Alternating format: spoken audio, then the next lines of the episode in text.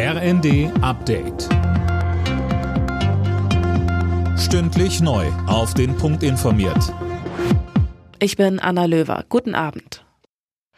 Beim Parteitag der Grünen hat Außenministerin Baerbock mit Blick auf den Ukraine-Krieg zum Zusammenhalt aufgerufen. Der Krieg werde nicht nur mit Waffen geführt, er werde mit Energie geführt und er werde auch mit Angst und Spaltung geführt.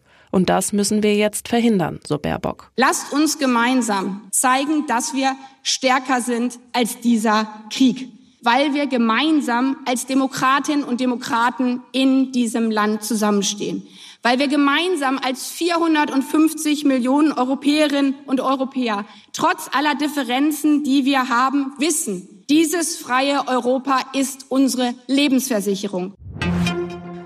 Bei einem Angriff auf einen russischen Militärübungsplatz in der Grenzregion Belgorod hat es offenbar elf Todesopfer gegeben. 15 weitere Menschen wurden verletzt, heißt es aus Moskau. Das Verteidigungsministerium nannte die Attacke einen Anschlag. Zwei Personen hätten das Feuer auf eine Gruppe von Soldaten eröffnet. Die Angreifer seien erschossen worden.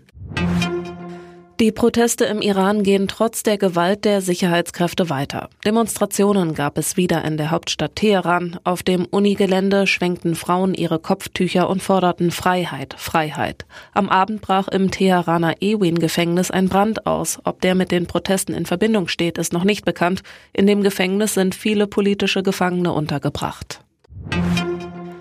Das Institut der deutschen Wirtschaft wirft der Ampelregierung vor, bei ihren Entlastungspaketen zu sehr auf die Methode Gießkanne zu setzen. Die Ökonomen kritisieren, dass Gutverdiener teils deutlich mehr als Geringverdiener profitieren, etwa bei der Gaspreisbremse. In der ersten Fußball-Bundesliga hat RB Leipzig das Abendspiel gegen Hertha BSC mit 3 zu 2 gewonnen. Die weiteren Ergebnisse Stuttgart-Bochum 4 zu 1, Frankfurt-Leverkusen 5 zu 1, Wolfsburg-Gladbach 2 zu 2, Bremen-Mainz 0 zu 2. Alle Nachrichten auf rnd.de